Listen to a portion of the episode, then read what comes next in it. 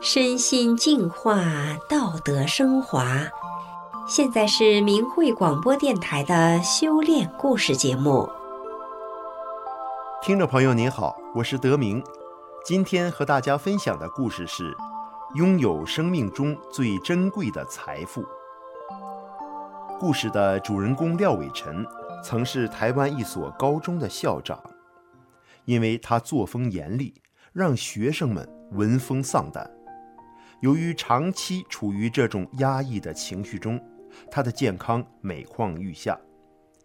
可是后来，他的命运发生了改变，从此身体健康，神采奕奕，为人谦逊、和蔼友善，得到了学生们的尊敬。他究竟经历了什么？让我们一起来听听他的故事。学生时代的廖伟晨非常叛逆，因为学过空手道，常把同学追着打到没有地方跑，还曾为了展示功夫，把椅子劈断，把布告栏打到陷下去，把整间教室破坏得体无完肤。然而，当廖伟晨从奔放不羁的少年成为名校的训导主任后，为达到校方的管理要求，廖伟成也只能声色俱厉、严格管教，其行事风格几乎让所有的学生闻风丧胆。他的高压手段让学生很受伤，也很反弹。他也和学生有过争执，然后就用更强势的方法去压制。时刻处在紧绷压抑的情绪之中，廖伟成的健康亮起了红灯。训导主任担任了第四年，他就感到身体状况不断的下滑，无论如何求医也挡不住崩坏的程度。他曾经尝试过各种方法，气功、爬山、运动、补品、吞药，但身体还是越来越差。在疲劳和压力的日积月累下，廖伟臣整个的泌尿系统、心血管系统、神经系统、消化系统都错乱了，生活品质非常糟糕，还发生了好几次尿床的现象。当时的他非常恐惧。后来，廖伟成到台北进修时，住在妹妹家。妹妹看到他形容枯槁、面目灰暗的惨况。大惊失色，第二天便马不停蹄地带着廖伟成向胡乃文医师求诊。胡医师除了望闻问切外，还慎重地拿出了一本法轮大法书籍《转法轮》，打开网站给廖伟成看法轮功练功点等资讯。但当时廖伟成根本听不进去。每个星期，廖伟成都准时就诊。诊疗单积了厚厚的一叠，在这期间，胡医师会问他有没有好一点呢？有没有练功啊？再过几次又问有没有看书啊？直到三个月后的某一天，胡医师突然正襟危坐，严肃问廖伟成到底有没有在修炼。回到家。廖伟成不断地思索胡医师凝重的表情和恳切的叮咛，照着胡医师讲过的链接上网搜寻法轮功信息及书籍。他心想，既然医学不见希望，健康也无退路，不如在修炼路上放下顾虑，破釜沉舟。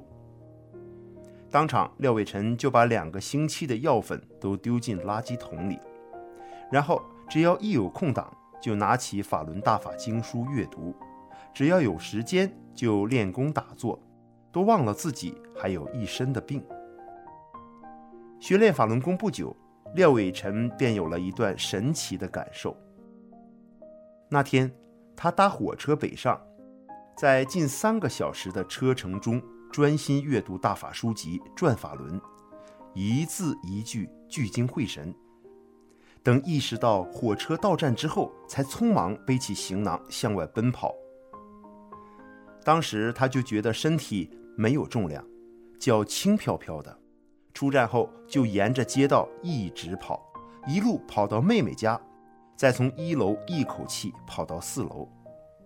等到他抵达家门时，全身竟然还是轻轻的，不累也不喘。这时他才不可思议地想起自己刚刚经历了什么。脱胎换骨的廖伟晨精神抖擞，仿佛拥有用不完的精力。学练法轮功两个月后，突然有一天，他发现以前的症状都消失不见了。活生生的真实感受，让廖伟辰明白法轮大法的殊胜和珍贵。可当他蓦然回首，才发现过去的自己做错了那么多。以前廖伟辰脾气相当暴躁，家中小孩只要听到他回家开门的声音，就立刻跑到楼上不敢下来。不但每一个孩子都被他修理过，家中的电视遥控器、胡椒粉瓶、手机也常常被他摔坏。儿子甚至说，小的时候曾经和弟弟一起计划要把爸爸吊起来打。但现在的孩子反过来。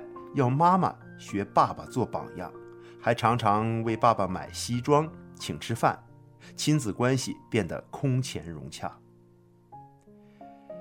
廖伟辰的蜕变不仅在家庭中，也发生在校园里。过去让学生闻虎色变、满身戾气的他，已经不复存在。以前毕业的学生回到学校来看他，很惊讶地说：“老师。”怎么没有杀气了？还有的同事问他：“你可以跟我讲一讲，到底发生了什么事吗？”卸下了主任职务后，廖伟辰接到了一个特殊的任务。有个班一年多换了四个导师，他再次接任了这个班级，但学生因他过去的高压手段极为反弹，对着其他老师高声喊叫：“我们不要他！”并全班出动到校长室抗议，动员家长反对他。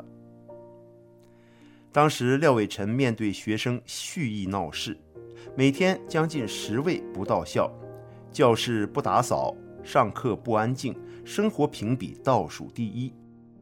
有时假日或深夜要到警局去领学生，等等等等，层出不穷的情况。